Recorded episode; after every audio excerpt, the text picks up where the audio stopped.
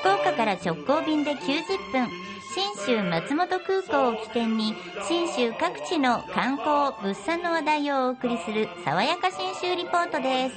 リポートは中島理恵さんです。おはようございます。おはようございます。今日はですね、ええ。はい映画のお話です。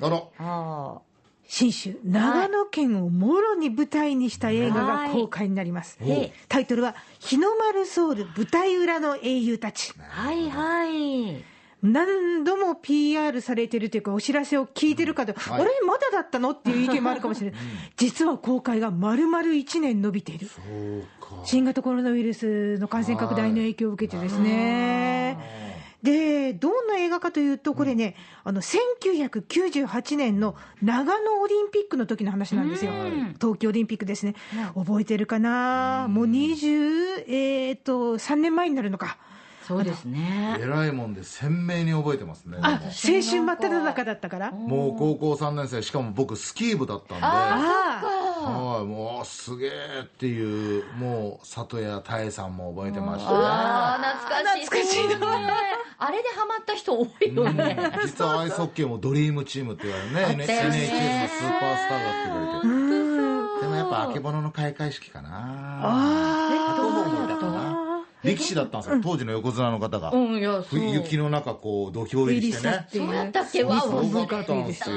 そう。その長織のオリンピックの中でも、日本中が興奮と喜びに沸いたスキーのジャンプ団体これがもうメインだったでしょ。大逆転の金メダルでしたよね。あの金メダルの影にあった実話を映画にしたのがこの日の丸ソウル舞台裏の英雄たちなんですよ。これは知らなかったな。あの、まあ、思い出してください。当時あの、日の丸飛行隊と呼ばれました4人の代表、原田、岡部、斎藤、船木。はい金メダルを取った直後の原田選手のコメント、俺じゃないよ、みんなだよって。いや、団体だからそうだよねって私思ってたけど、違っ船木とか岡部斎藤のことでしょって思いましたもんね。ねた。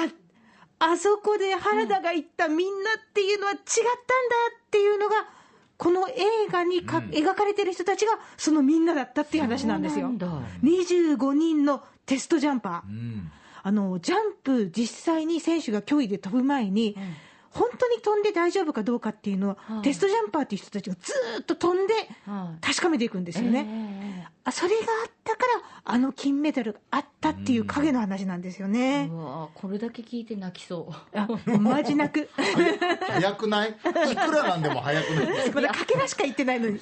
これね、全部見たら絶対もう富永ちゃん化粧ボロボロだね。そうだねで、主人公にあるのが、実はこの長野の代表には選ばれなかった人なんですよ。前の大会、リレハンメルオリンピックで銀メダリストだった人。そして長野の代表にはなれなくって、この長野ではテストジャンパーを務めた西方仁也さん。あ西方さんって名前あった言っちゃなんですけど、原田のせいで金メダルを取れなかったメンバーですからね。そうなんですよ。あの大失速でね。そうだそうだからね、アスリートとして、ライバルとして、仲間として、こういろんな葛藤を抱えているという、その西方仁也を演じるのが田中圭なんです。なるほどね。なかなかですね、いい男具合も、葛藤具合も、非常にリアルでいい感じなんですよね。で、その西方を支える妻の役が土屋太鳳。はいはい。で、実際そのテストジャンパーの仲間とも言える人々が、その、実在のジャンパーをそのままモデルにもしてるんですね。例えばその聴覚障害を持ったジャンパーの役が山田裕貴。あとまあ実際に女子高校生のジャンパーがいたんです。で、その人の役を、えーっと、日向坂の小坂直。おそれからですね、代表に漏れた代表候補全体の、まあ、イメージを統合してやった選手とかですね。これがあの前田ゴードンだったりするんですね。で、さらに原田の完コピと言っても過言ではない。はいもうそのぐらいのレベルだったのが、あの、これ、カカメラを止めるなの主演だった浜津さんなんですね。はいもう非常に、もう、ぐっとくるものもありつつ、盛り上がりもしつつなんですが、この映画の主人公のモデルになった西方仁也さんに会えたので、うんえすごい。実際、うん。自分の話がこの映画になるってどうなんだろうなって、見てどんなことを感じたのか聞いてきてみました。まあ、実際、えー自分が選手としてやってた時には、えーまあ、悔しい時とか悲しい時とかまたあと、えー、羨ましいと思った時とかあったにはあったんですけど決して言葉にもしなかったし態度にも見せることがなかった。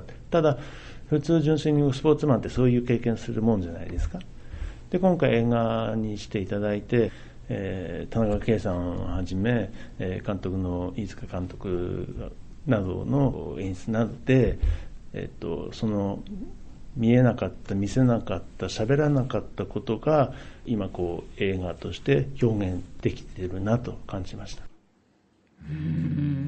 めちゃめちゃグッとくるので感動成分が最近足りないと思ってる人はぜひおすすめしたい。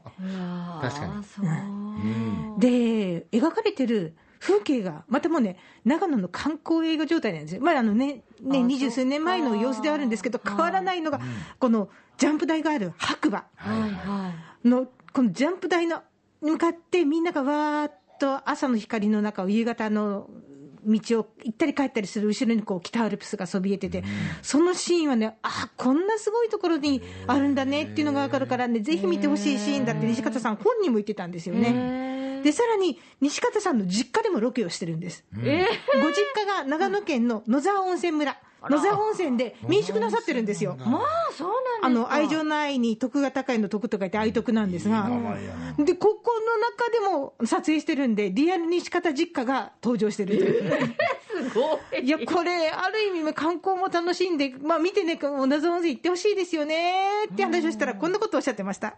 あの共同浴場が13箇所あって、まあ、ただで入れるのでお風呂巡りもされるのもいいのかなと思います。あの暑さは、はい、なかなか野沢温泉の人以外は辛いんじゃないかと思っていや暑いのも1箇所2箇所ですよ。まあそうですね。そう言われれば423まあ5ぐらいはあるところはありますかね 一箇所だけね50度って言ってたところがあるんですけど大湯って街の中のお風呂なんですけど源泉から近いので源泉確か88か80何歩なんですよ。だからあんまり冷めないで直出てくるんで50度ぐらいになるっていうのも聞いたことありますねきっとあれでしょうね、横にあの水が入るホースがあったりとかするんですよ、ね、出したりできますけど、地元の人も入るお風呂なんで、あのあんまり埋めすぎると、なんか、これかみたいな、湯もみしないと入れないですけどね。本当ですよね。なかなかなところなので、ぜひ映画、日の丸ソウルを見て、白馬に行き、野沢温泉の湯に浸かり、楽しんでいただきたいですし、あの金メダルは塩尻市のですね基礎の暮らしの工芸館というところで、実際に見れますんで、もうね、映画見てから信州に行くか、えー、信州に行ってから映画見るか、どっちも楽しいかと思います。映画はね、6月18日金曜日から、 TOHOシネマズ天神ソラリア館、ユナイテッドシネマ、キャナルシティ13、T ジョイ博多ほか、全国ロードショーとなりますんで、ぜひぜひ映画と信州両方楽しんで、映画の舞台、信州への旅の玄関口は信州松本空港になってます。福岡空港から FDA 富士ドリームエアラインズの直行便が90分で、1日2往復結んでます。爽やか信州リポート、中島理恵さんでした。